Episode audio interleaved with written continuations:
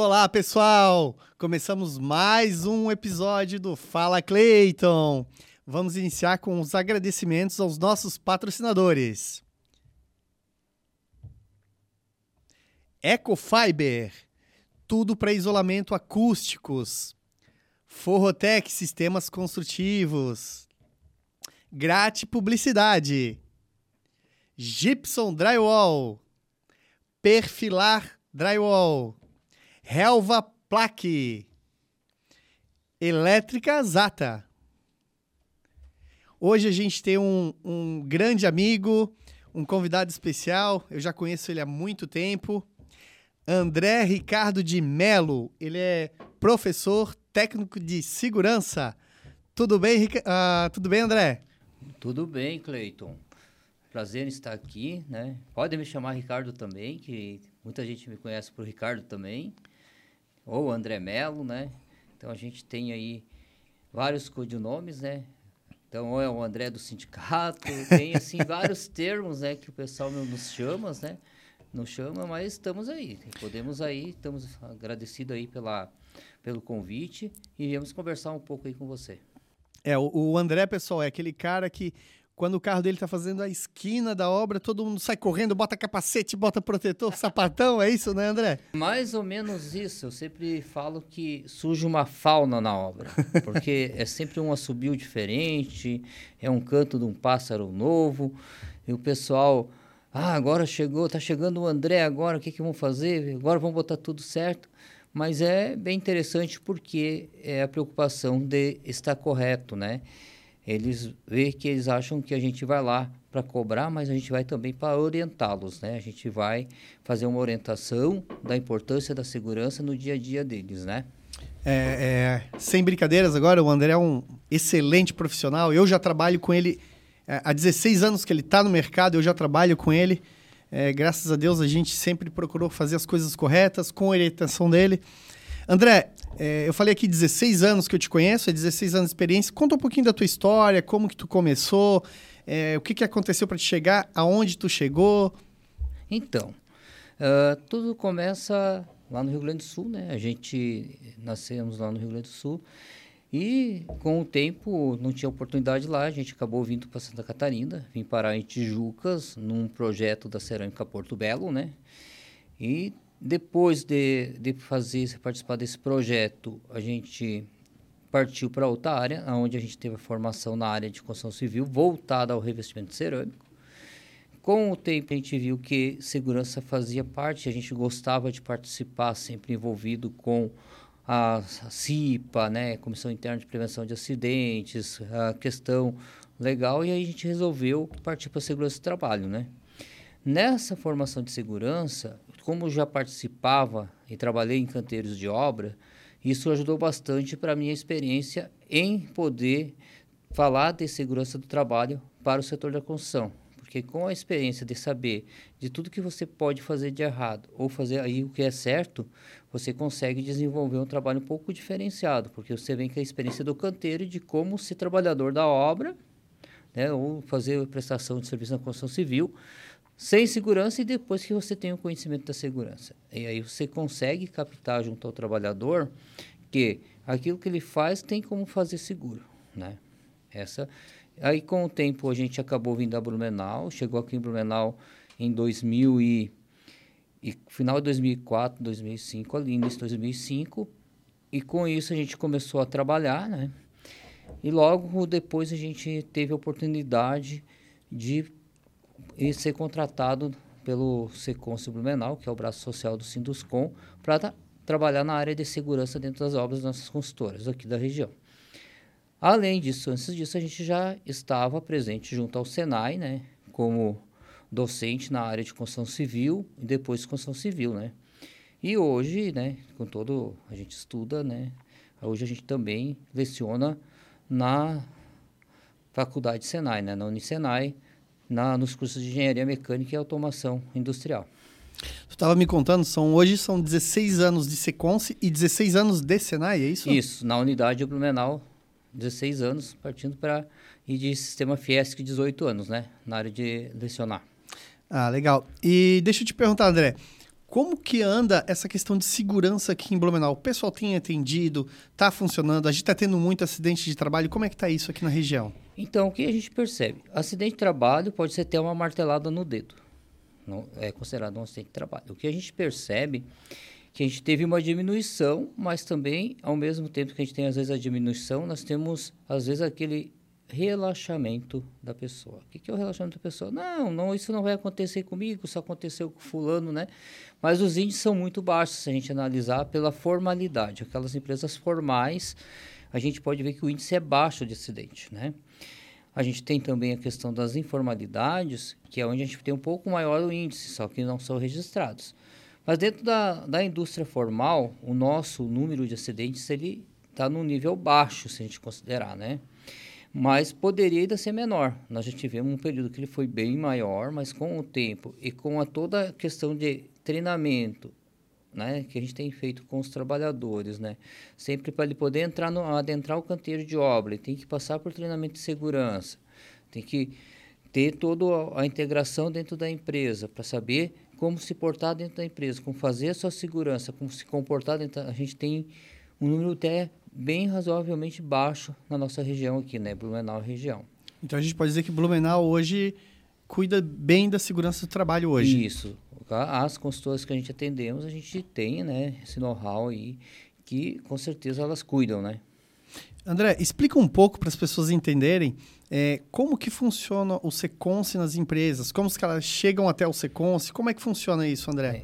Então, o Seconce, ele é o braço social do Sinduscom, então, a, a, empresa ela pode se associar ao Seconce, né?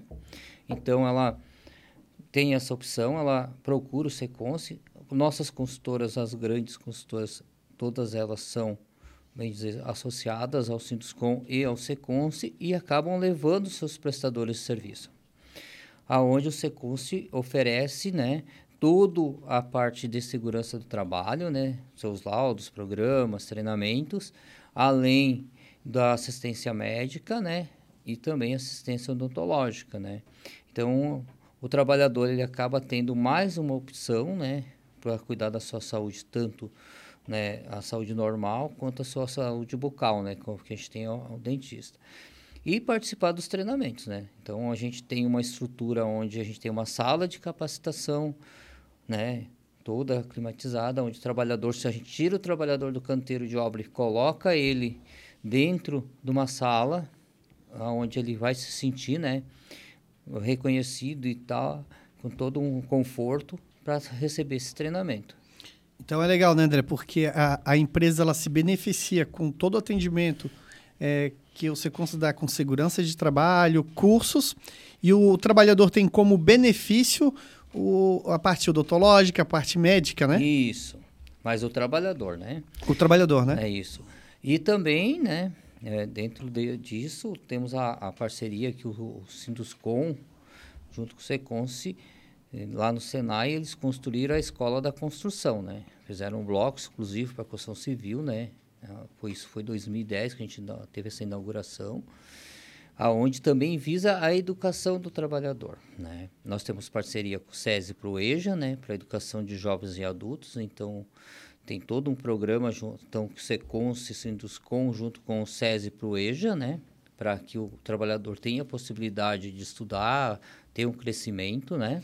Isso para o trabalhador é sem custo, é gratuito? Existe algum custo? Como que funciona? Isso nós temos o, o EJA, eu acho que é gratuito. Em alguns cursos pode, eu acho que tem algum convênio lá que possa ter um desconto. Quando há algum custo, mesmo assim é muito menor do que se pratica no mercado, é isso, isso né? Isso, né? Tem, tem um, deve ter um, algum convênio lá que tenha um diferencial de valores, né? Mas isso teria que realmente hoje eu não tenho como falar porque teria que a gente teria que Sim. pesquisar, né? Mas qualquer coisa é só entrar em contato tá. lá com o Secons que eles dão, né, passam Toda tudo para as pessoas. André, é, qual foi o maior problema que tu teve até hoje? Algum acidente de trabalho, assim, que mais te impactou? Então, todo acidente impacta, né? E eu acho que o que impacta, é, todos eles impactam pelo seguinte, porque geralmente a pessoa que se acidentou passou pela gente no sequência às vezes. Foi alguém que passou ali, ou que a gente conhece, ou que a gente conversou, deu treinamento, a gente passava na rua, conversava, se cumprimentava, às vezes se encontrava no mercado. Então, todos eles têm um impacto, né? E eu adotei por mim, assim, nunca lembrar de coisas ruins, eu tento sempre lembrar das coisas boas, né? Que a gente conviveu com as pessoas, mas todos eles impactam, né? Eu sempre digo que seja mesmo que seja um acidente que quebre um braço, ele está impactando. Por quê? Porque de repente foi algo que o cara fez que não deveria ter sido feito sem ele ter tomado, analisado a situação, né? Então eu acho que é isso. Quantos por cento hoje é, é de acidente de trabalho é por, pelo trabalhador não ter utilizado um IPI ou não ter feito da forma que foi orientado fazer pelo técnico de segurança? Qual é a margem que se tem hoje desses acidentes? Tu tens isso? Então, isso é meio difícil de mensurar, né? É meio complicado de mensurar. Mas eu acredito que às vezes não é a falta do EPI, mas é a falta de atenção e a autoconfiança. Isso, a autoconfiança hoje, eu acho que ele é, tem 75% da questão do acidente, a autoconfiança. Ah, não, isso é, ou a rapidez, que entra com mais uns 10%. Ah, não, isso aqui é rapidinho, vou fazer isso aqui rapidinho. E aquele rapidinho é que acontece o acidente grave às vezes. É, a autoconfiança até no dia a dia, Isso. até acidentes de trânsito se acontece geralmente pela auto, excesso de autoconfiança, né? Isso.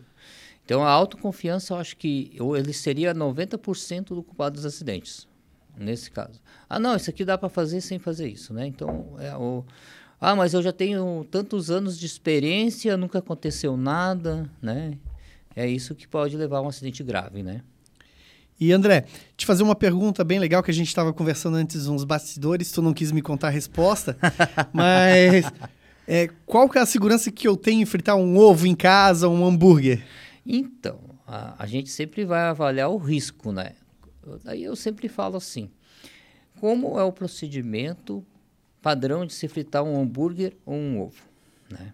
O padrão é você pegar a frigideira, levar até o fogão, colocar um pouco de óleo, pegar o hambúrguer, colocar no óleo quente. Mas se eu não tomar o cuidado de colocar no óleo quente, se eu colocar diretamente, ele vai respingar, né? Então, se ele respingou, eu tenho uma, uma consequência. Qual seria a consequência? A queimadura.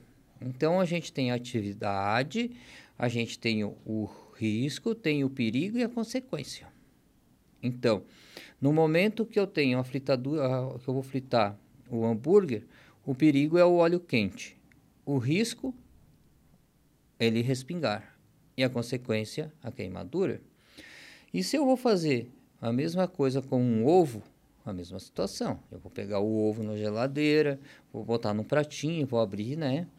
Vou botar o óleo aquecer, vou levar ele para banha com óleo quente. Quando eu coloco no óleo quente, se eu não cuidar no momento de colocar no óleo quente, vai dar o respingo e vai dar queimadura, que pode ser grave, né? E eu faço uma pergunta agora, o rebote, como se diz, né? E quando na sua casa os cabos de panela ficam para dentro do fogão ou para fora? Bom, eu vou começar primeiro falando como é que eu fritaria um ovo. Eu sou hiperativo, então eu não pegaria a frigideira, colocava ali, pegaria o azeite. Eu pego o azeite, pego a frigideira, já venho colocando tudo, é. já jogo o ovo. Então. Respingo óleo? Já respingo óleo. A minha mulher briga comigo porque faz uma bagunça danada. Queimou o braço já? Já, várias ah, vezes. Isso? então, voltando à tua pergunta, mas geralmente sim. A, a, o cabo da panela fica para fora do fogão. E qual o risco? Muito grande. Ah, então, e aí você entra com a proteção coletiva. A orientação que a gente tem, Deus que vem de casa, né? Cabo de panela para dentro para não bater e não virar e não ter o acidente, né? Eu sempre digo que o nosso primeiro técnico de segurança é a nossa mãe, que nos ensina que várias atividades nós temos que ter segurança ao fazer. É no momento que vai comer, primeira vez que, vez de dar um garfo, dá a colher. No momento que você vai caminhar, não pode fazer isso. No momento que você vai colocar o dedo na tomada, ela fala, isso é perigoso, né? Então, a educação de cultura a gente tem da segurança, a gente tem de casa, mas a gente não tem, às vezes, a profissional, né? Então, a profissional, ela vem quando a gente cai no mercado de trabalho. Em alguns países, nós temos dentro das escolas, né, a, a questão da segurança, que já é aplicada. Quero fazer de novo mais um agradecimento aos nossos patrocinadores. Ecofiber, Forrotec Sistemas Construtivos, Grate Publicidade, Gibson Drywall, Perfilar, Helva Plaque Compensados, Elétrica Zata. André, e nesses 16 anos, então, tu trabalhou somente nessas duas empresas? Nos últimos 16 anos, sim. e antes desses últimos 16 anos, quem era o André? O que o André fazia? Então, o André era um profissional que fazia várias coisas, né? Eu, eu, eu trabalhei em indústria de calçado, metal mecânica, supermercado, até achar algo que me fazia ter gosto, que era construção civil. Sempre estava envolvido em construção, uhum. né? A primeira vez que eu entrei no canteiro foi em 88, né? Mas depois, ah, mas isso aqui não me serve, eu procurei outras opções, né? E aí, no, nos anos 90, o Rio Grande do Sul estava passando por uma baita crise, né? E aí, a gente começou a buscar novos horizontes. Dentro de todos os currículos que a gente foi enviando, a gente acabou sendo selecionado com um projeto da Cerâmica Porto Belo. Até foi interessante, porque Uh, quando eu fui avisado que eu tinha sido selecionado, foi no dia 1 de abril. dia da mentira. É. Ah, isso aí deve estar tá passando a perna, né? Não dei muita bola, ah, isso aí é trote e tal. Aí a menina ligou de novo, ligou de novo. Não, então tá, isso é real, então tá. E a gente acabou vindo para Tijucas, num projeto ali especial da Secretaria Porto Belo, aonde no final do curso você saía como um, um franqueado Porto Belo Serviços, né?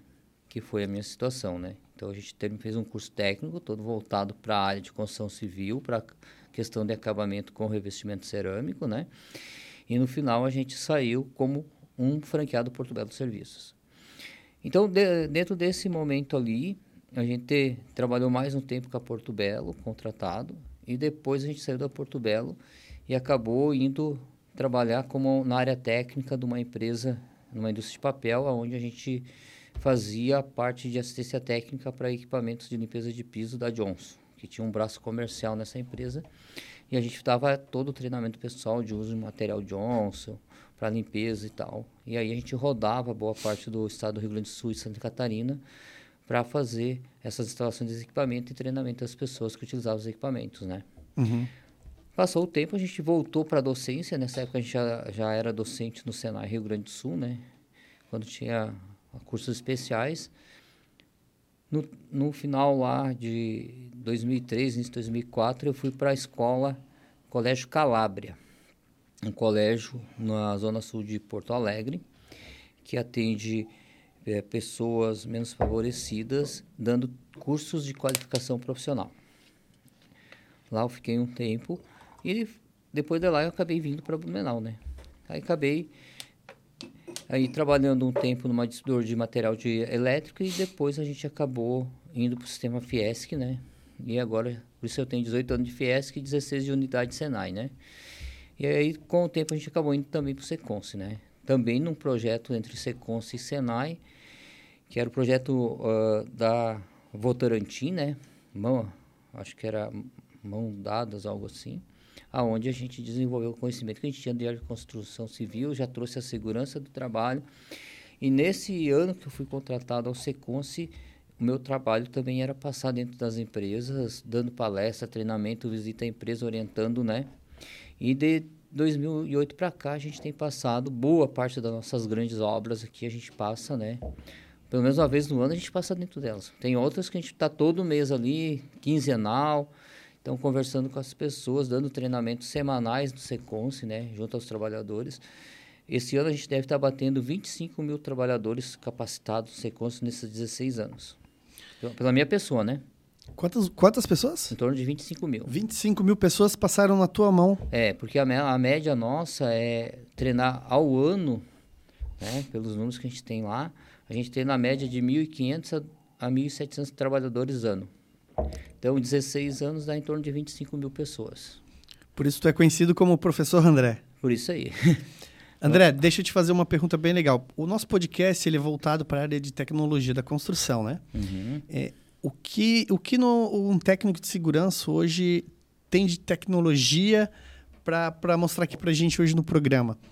É, principalmente voltado para essa área de construção a seco, hoje, que a gente fala de wood frame, light steel frame. Bom, até estava conversando, agora tem um andaime, que é tipo a nossas PTAs, que o cara sobe e desce por um andaime. Ele ah, eu, eu vi na internet isso. É um andaimezinho, ele é elétrico. Isso. Ele é homologado, ele pode usar? Olha, teríamos que só olhar isso o fabricante, ter um engenheiro responsável, com certeza, né? Isso é bom pedir uma ficha técnica antes de isso, comprar é, e falar com, com um técnico de segurança que... É, geralmente o engenheiro mecânico vai ter que analisar, né? Porque vai ter a NR12, né?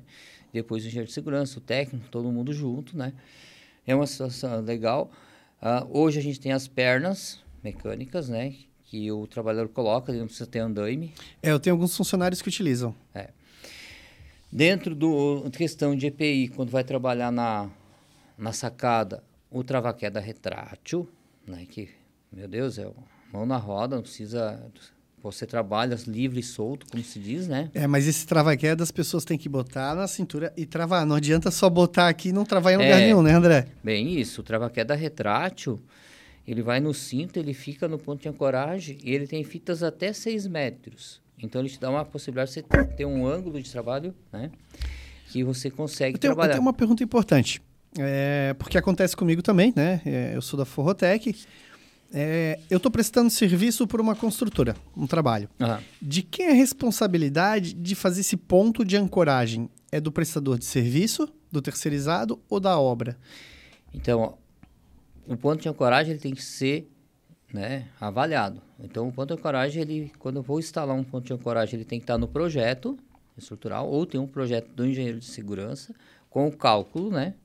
E conforme o seu modelo do ancoragem, ainda eu tenho que fazer o teste de arrancamento, que ele tem que aguentar 1.500 kg a força, né? Então, ele vai ter que constar no projeto do prédio onde ele vai ser instalado. Ah, mas quem vai instalar, né? Pode ser pedido que você instale, mas desde que tenha o projeto, certo? Mas o certo é ter um acordo entre o entre prestador e o contratante entre as partes para que veio certo, porque eu também não posso chegar e furar qualquer viga, qualquer teto, porque hoje uma das tecnologias que nós temos nas nossas obras aqui em Blumenau, que é a laje protendida, eu tenho que ter todo um cuidado em furar a laje para não estourar o cabo da proteção, senão o prejuízo ainda é maior ainda, né? Então tem que ser entre partes e eu tenho que saber o projeto estrutural, onde é que eu posso realmente colocar, ver qual o engenheiro, qual o melhor tipo de ponto que tu vai fazer. Eu tenho alguns casos em obras que eles estão fazendo, já deixando na laje os pontos nas sacadas.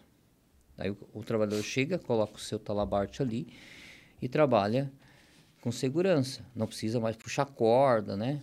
Ou tu fecha a sacada com todo o gradil, né? Então, tem e é sempre sortes. importante é, fazer essa ancoragem e chamar um técnico de segurança para fazer a conferência, né? Isso.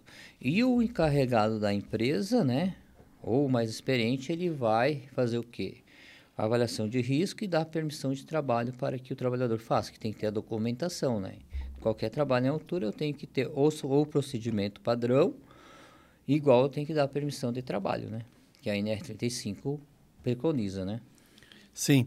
É, acima, o andaime, ele é utilizado acima de que altura? Até que altura que eu sou obrigado a utilizar andaime? Até quando que eu posso utilizar uma escada, André?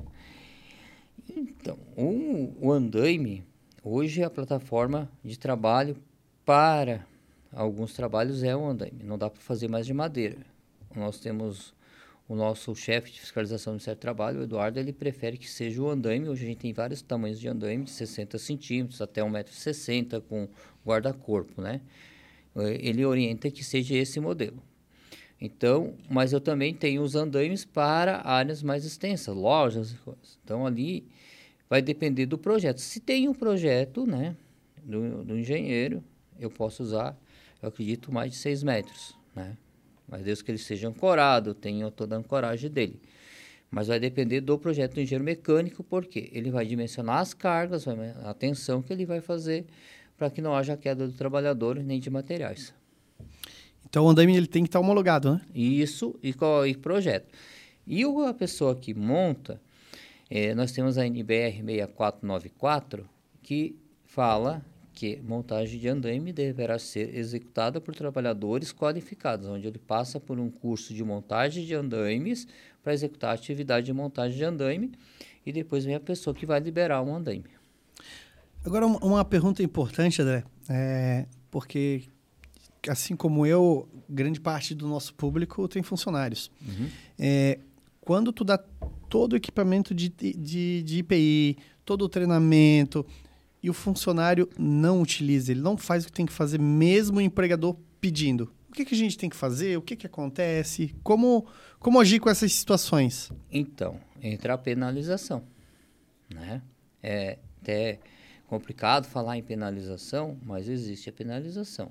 A empresa, ela fornece, está lá na NR6 que ela tem que exigir o uso, né? mas, em compensação, o trabalhador também deverá utilizá-lo de acordo com o que a empresa falou e para os fins adequados. A empresa é penalizada por multa se chega à fiscalização, certo? E o trabalhador, como é que ele é penalizado? Advertência verbal, suspensão e até mesmo desligamento por justa causa. E o desligamento por justa causa, se ser um risco iminente, ele pode ser direto, sem né? Nem se precisar dar suspensão e nem advertência. Pode ser direto. Ah, o, o, não uso de IPI, ele pode caracterizar é, é, demissão por justa causa? Justa causa.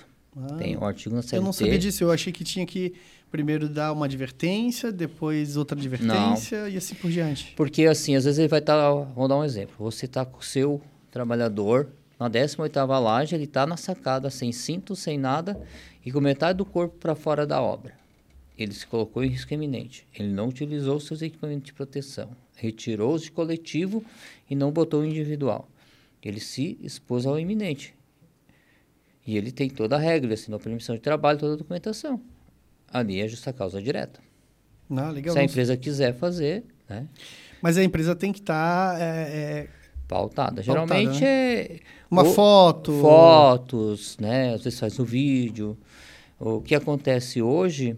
Mas isso só quando existe risco eminente ou o simples fato de ele não utilizar um capacete? Pela falta de capacete, ele pode ser advertido. Não, não dispensado por justa causa. É, não, tá. ainda, ainda até sendo radical poderia, né? Se isso é um local que está a sinalização que tem que andar com capacete, se a gente quiser partir para radicalização, poderia. Entendi. Entendeu? Então, existe a radicalização. Às vezes a empresa dá uma advertência verbal, dá uma advertência escrita, para não ter que tomar uma atitude mais drástica. O né? ideal é implantar essa cultura dentro da empresa para que todos é, tenham, utilizem os IPIs, né, é. né, André? É bem isso, porque o que, que acontece? Ah, mas aqui é forro, eu vou bater a cabeça em cima tal. Não, gente. Mas você vai sair do, do ambiente, você vai pegar o corredor, você já está exposto ao risco que pode cair alguma coisa. Então já se acostuma, tem jugular. Depois que você acostumou, você não vai querer. Você acostumou a usar o boné, mas o boné não tira, né? Mas é que é cultural, né? É, o boné não quer tirar, mas não o capacete tira. é que isso é cultural. Se a gente voltar, vamos lá, 15 anos atrás, qual obra que tu ia que as pessoas usavam capacete? Aqui as nossas estavam já acostumados, né? Mas eu falo em 88, quando entrei no canteiro de obra. Ah, não. Em 88, o capacete às vezes era o chapéu, era um boné. Tinha né? pessoas que nem sabiam o que, que era um capacete, é. né? sapatão era raro, assim, bota, mas o, o EPI mais antigo de todos a gente usava, que era sete léguas, né? Que era a, a galocha, né? Mas o restante era mais à vontade, né? Mas hoje a gente tem aí, né? Tem aquela discussão assim, ah, por que, que a gente não pode trabalhar de bermuda? Né? Eu acho que você deve enfrentar essa situação, né? Muito. Por quê? Porque a NR6 diz que vestimenta de trabalho é calça e camiseta, certo? Se a lei fala que é calça e camiseta, se eu estou de bermuda, eu estou de forma irregular. Então, não é. A empresa às vezes quer ser boa, ah, até pode usar, mas não. Mas a lei, se chegar à fiscalização, a empresa vai ser penalizada porque ele está em desacordo com a normativa. E a empresa ela é penalizada ou ela é divertida, André? Como não, funciona? geralmente ela é penalizada. Penalizada. Penalizada. Vai ter que pagar uma multa. Vai ter que pagar uma multa. Né? Ela vai ser autuada, né? Depois vem a multa ali. Então, é, eu sempre digo que a penalização existe para a empresa e existe para o trabalhador.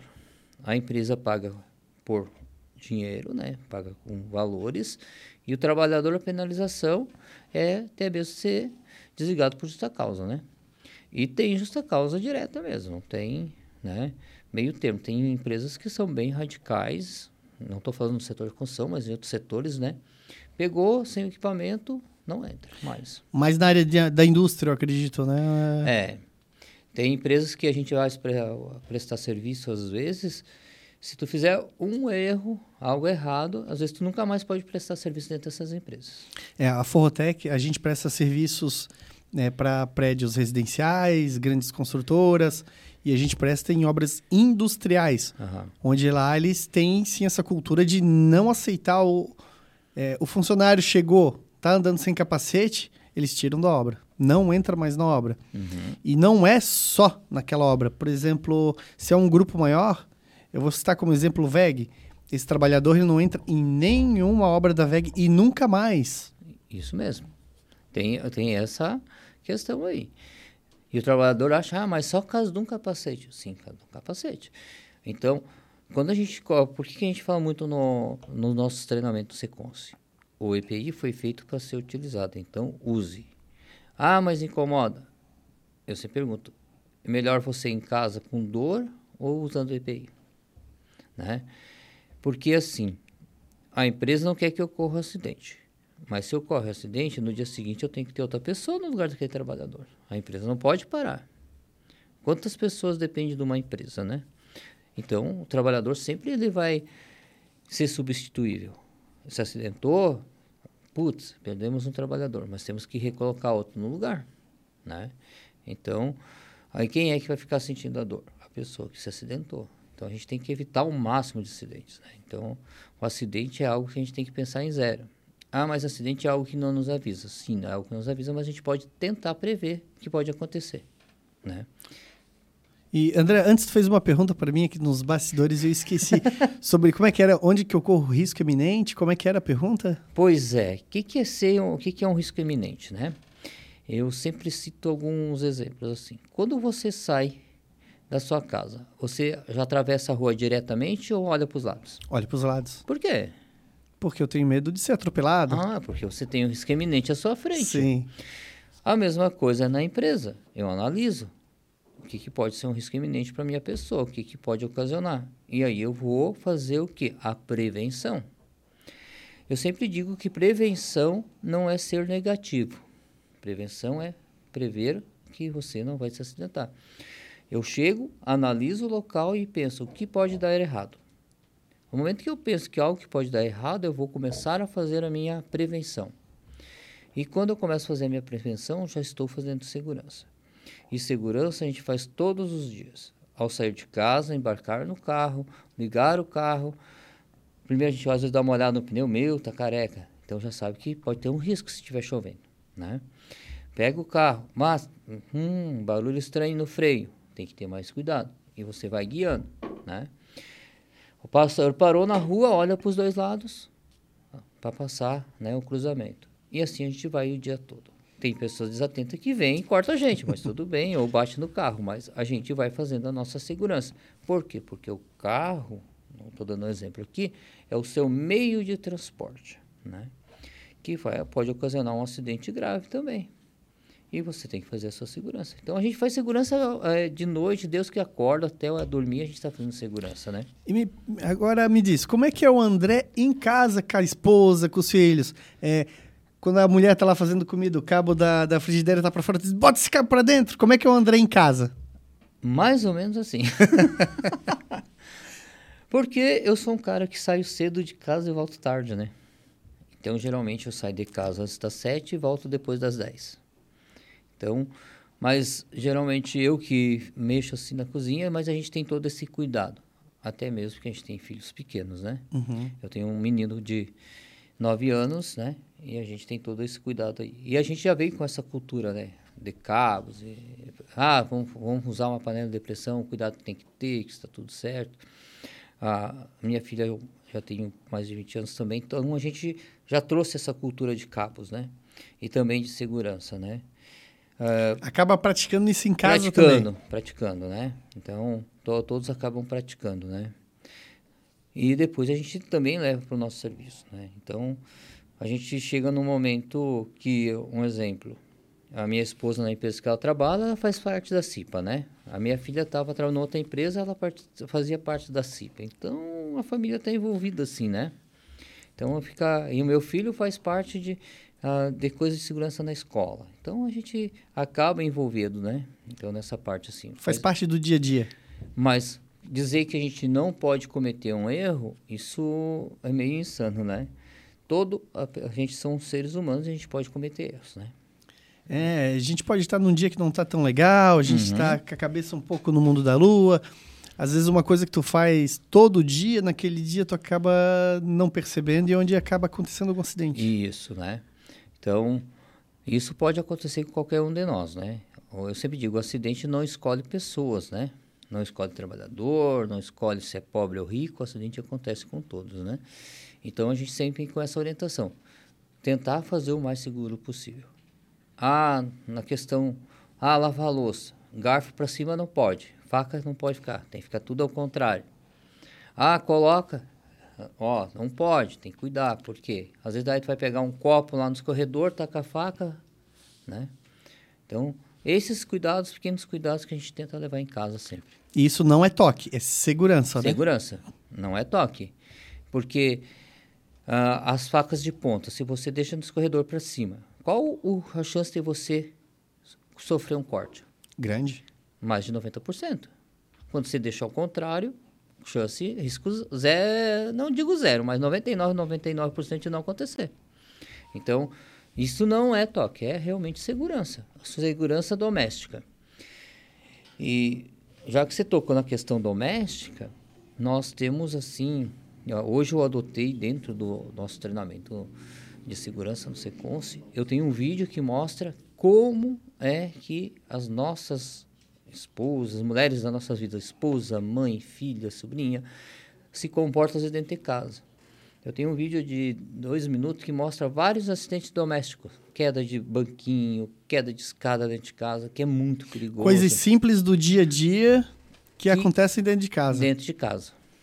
Falando nisso, André, e tu, tu passa esses conteúdos no teu canal, no, no, no, nas redes sociais, no teu Instagram? Então, eu era meio fora da rede social. Como é, o meu Instagram ele é bem novinho assim, foi em novembro que eu acabei criando lá, que eu tive alguns alunos que, ah, professor, cria um Instagram aí para a gente trocar ideia.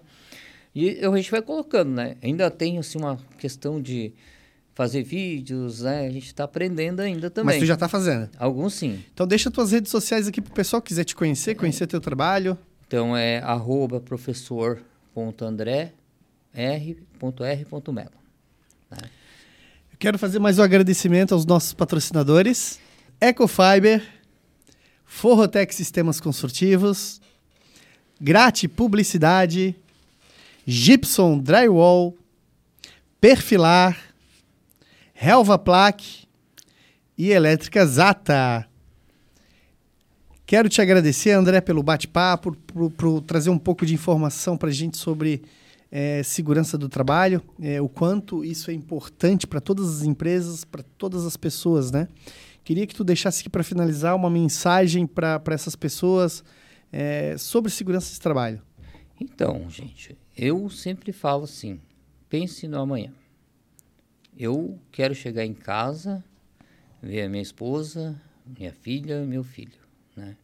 Então, para isso que eu consiga fazer isso e ter essa felicidade de todo dia fazer isso, eu tenho que planejar as minhas ações. Planejando as minhas ações, o risco de sofrer um acidente de trabalho é mínimo. E pensar sempre na minha segurança. Tem muitas pessoas que dependem de você. E segurança é importante por causa disso. A vida é uma só, né? Só uma. Não sei, não conheci ninguém que foi pro outro lado e voltou para contar. Falam é que, que é. o gato tem sete vidas, né? Pois é. Mas, mas a gente não, não, é gato, não né? é. A gente não somos gato. Então, pense nas suas ações. Reflita como você vai fazer para não colocar em risco a sua vida e a vida de outras pessoas. Pessoal, esse é o André Ricardo de Melo, técnico de segurança e professor. Hoje a gente finaliza mais um podcast. Espero que a gente tenha conseguido levar um conhecimento legal para vocês. Até o próximo. Fala, Clayton! Foi bom, André? Oh, show de bola.